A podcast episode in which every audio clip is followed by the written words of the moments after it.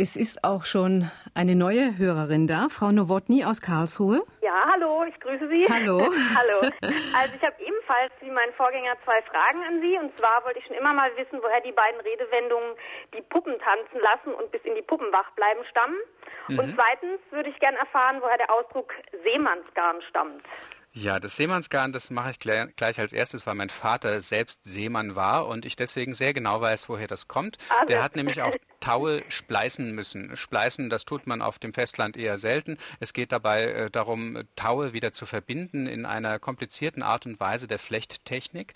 Und diese Art der Taureparatur oder auch neue, Taue flechten, das hat man miteinander gemacht an Bord und dabei hat man sich Geschichten erzählt, Döntjes, wie man im Norden sagt.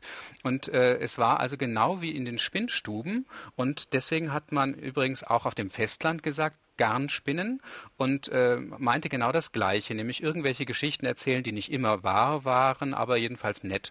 Und bei den Seeleuten war es natürlich noch viel mehr. Man fuhr ja früher nicht in Urlaub, man war eigentlich hauptsächlich daheim. Die Seeleute kamen aber viel rum und die erzählten dann manchmal ganz unglaubliche Geschichten, wie sie eben auch beim Spleißen oder beim Taureparieren äh, erzählt wurden und ausgedacht wurden. Und so sagt man dann eben auch Seemannsgarnspinnen.